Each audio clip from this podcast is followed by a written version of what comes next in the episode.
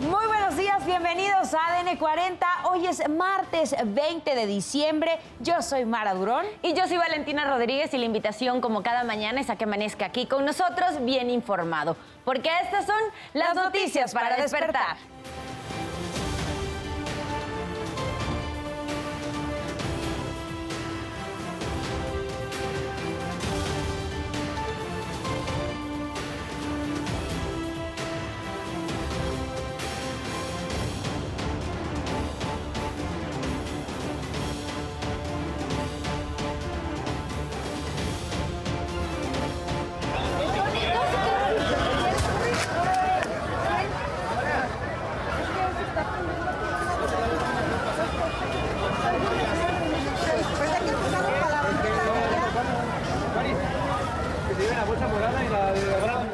Solo daños materiales dejó el incendio que consumió una bodega en el barrio de Tepito, aquí en la Ciudad de México. Despojo de inmueble es la principal línea de investigación en el asesinato de los hermanos Tirado y por el cual hay tres personas detenidas. Regresan a México los 22 futbolistas y seis miembros del cuerpo técnico que se encontraban varados en Perú. No tengo palabras. Horrible, horrible. Detienen en un call center de la alcaldía Cuauhtémoc a cuatro extorsionadores. Dos son de origen chino. En su última sesión, el comité que investiga el asalto al Capitolio recomendó presentar cuatro cargos penales contra Donald Trump. No se pierda más adelante la buena noticia del día. Le mostraremos el nacimiento gigante que coloca una familia de Jalisco, en el que aseguran se puede sentir una gran paz y tranquilidad. ¿Y qué pasó en la madrugada de este martes? Nos los cuentas tú, Isidro Corro. Adelante. Muy buenos días. ¿Qué tal amigos? ¿Cómo están? Muy buenos días. ¿Qué ocurrió durante esa guardia nocturna? Enseguida les ofrezco un resumen en materia policíaca. Dos personas resultaron lesionadas en un choque y volcadura que tuvo como escenario la colonia Miscuac en la alcaldía Benito Juárez. Un accidente que se registró a la altura de Revolución y Benvenuto Cellini. En este punto, de acuerdo a informes de la autoridad, un vehículo venía conducido a exceso de velocidad cuando el chofer pierde el control, choca con un camellón y da varias volteretas para quedar volcado junto a un puesto de tortas. Sin embargo, le pegó otro vehículo que se encontraba estacionado. Dos personas resultaron heridas en este sitio. Al punto llegaron patrullas de la Policía Preventiva y paramédicos de ambulancias quienes atendieron a los conductores involucrados. También llegaron los bomberos. De hecho, este vehículo fue colocado en su posición normal para que posteriormente una grúa de tránsito lo trasladara a un depósito vehicular. Por lo pronto, amigos, el reporte que tenemos esta mañana. Seguimos pendientes. Muy buenos días. Muy buenos días, Isidro Codro. Gracias por el reporte. Como cada mañana, la recomendación es a que visite, a que navegue en nuestro portal www.adn40.mx. Información de todo tipo, economía, política y el mundo, 24 horas al día para que la revise en el momento que así lo desee, en el momento que la necesite. Si aún no ha salido de casa este martes, les vamos a dar acá las recomendaciones viales. Y es que se registra buen avance en Congreso de la Unión de Fray Servando Teresa de Mier hacia circuito interior.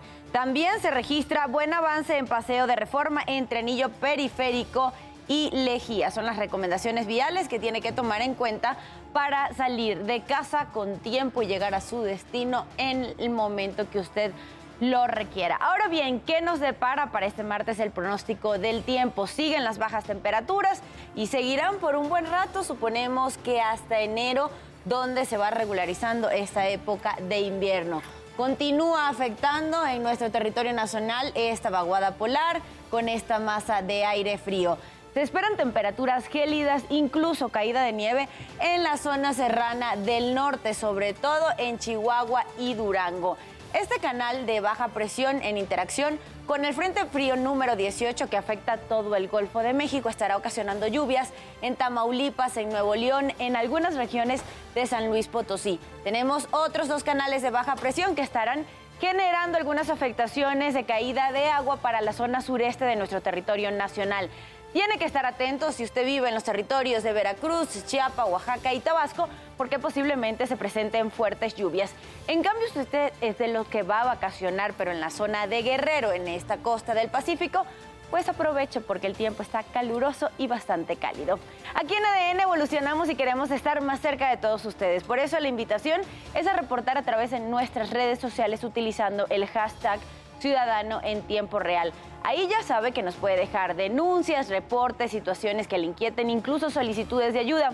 En redes sociales ya nos denunciaron el robo de la rejilla de una coladera ubicada en Avenida Patriotismo. Les recuerdo que a las 12 del mediodía estarán leyendo sus comentarios completamente en vivo. 5 de la mañana con 35 minutos pasamos a nuestro resumen informativo. Continúan las protestas en calles de Perú. Al menos tres muertos y 52 heridos dejó el enfrentamiento entre policías y manifestantes que bloqueaban la vía de acceso al puente Pichanaki. Ocurrió a la altura del kilómetro 74 cuando los inconformes agredieron a los oficiales con palos y piedras. Durante el ataque, los policías se vieron obligados a lanzar bombas lacrimógenas para tratar de frenar los disturbios. Las protestas comenzaron tras la detención del expresidente Pedro Castillo.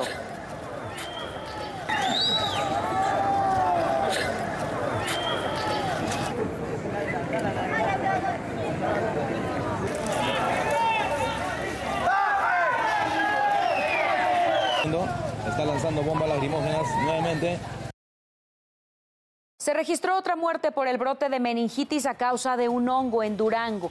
La Secretaría de Salud dio a conocer que se elevó a 27 el número de fallecidos y se mantienen 75 los casos confirmados. Además, 12 pacientes fueron dados de alta. Se registró un incendio en una bodega de solventes y pinturas de la colonia residencial Morelos, Morelos en Tultitlán, Estado de México. Vecinos de la calle Avellana escucharon una serie de explosiones y un fuerte olor a plástico quemado. Bomberos de distintas corporaciones atendieron la emergencia y después de dos horas sofocaron el fuego. Las enormes columnas de humo se podían ver a kilómetros de distancia y no se reportan personas heridas.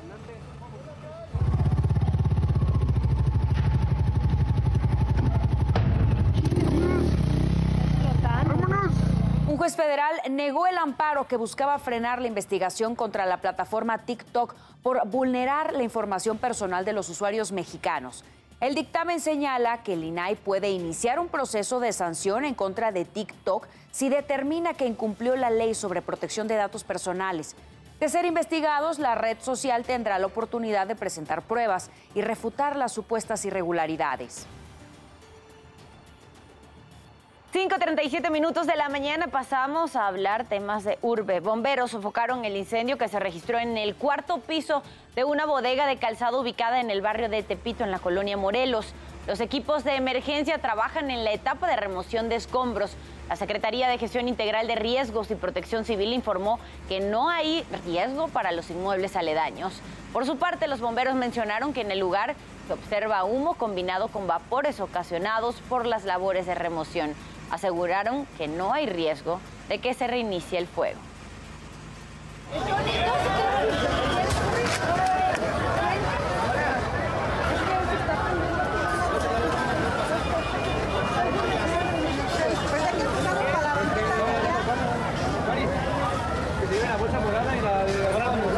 Sentenciaron a 35 años de prisión a Adolfo Popoca Rojas, integrante del cártel Jalisco con Nueva Generación es acusado de cobrar el rescate de los secuestros perpetrados en el Estado de México y la capital.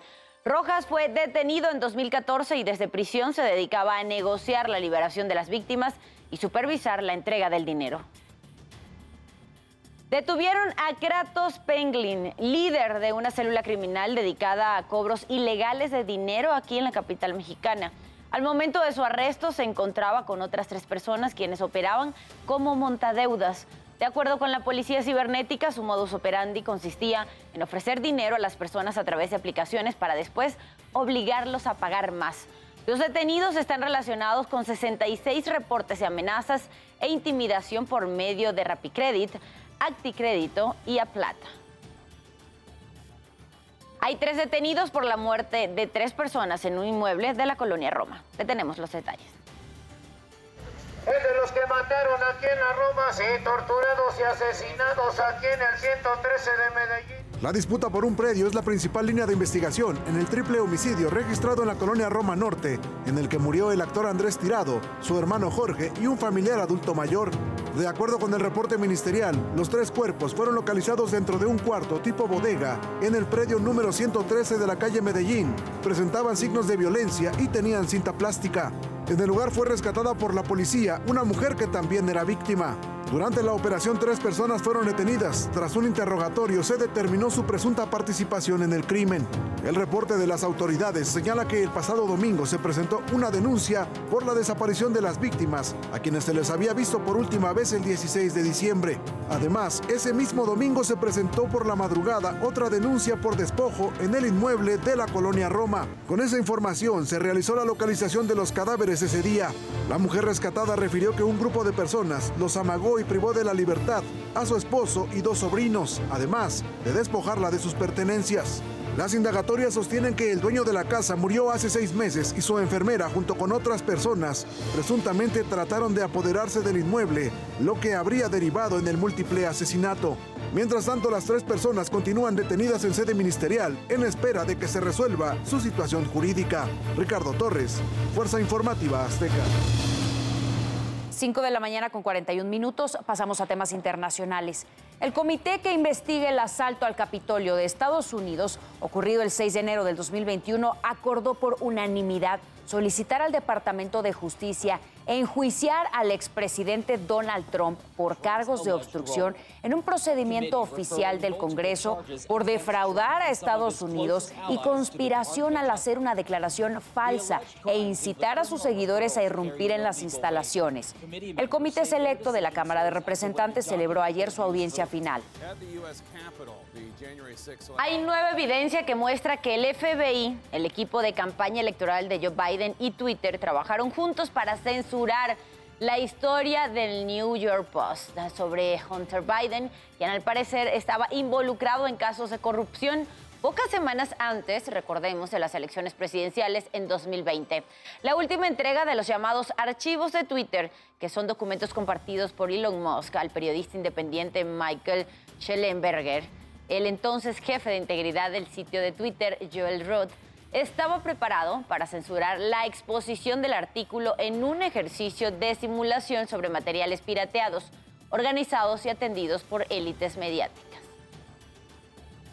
Mientras que usuarios de Twitter votaron en una encuesta a favor de que Elon Musk deje de ser presidente ejecutivo de la plataforma.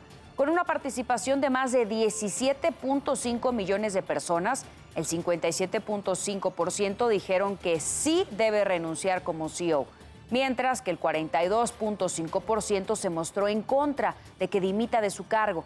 Previo a los resultados, Musk publicó que acataría lo que se reflejara precisamente en esta encuesta.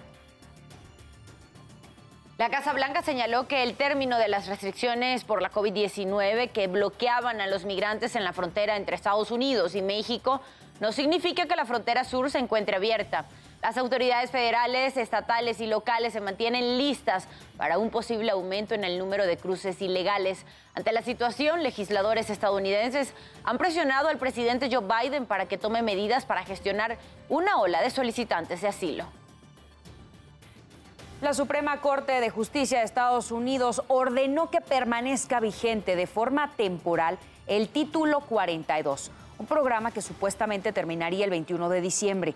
Esta medida autoriza la expulsión inmediata de los migrantes que cruzan la frontera estadounidense para evitar la propagación de contagios de COVID-19. Hay que recordar que se implementó durante la administración del expresidente Donald Trump y durante este decreto se han expulsado a más de un millón y medio de mexicanos. Un sujeto agredió y mató a un policía que estaba vestido de civil en calles de Cali, Colombia. Se observa cuando un hombre desenfunda un arma y forcejea con la víctima. Momentos después le dispara. Las autoridades colombianas confirmaron el fallecimiento del oficial adscrito a la División de Antinarcóticos. Usted ya está bien informado y con todos los datos que necesita saber antes de salir de casa. Manténgase conectado en todas nuestras plataformas. ADN 40, siempre conmigo.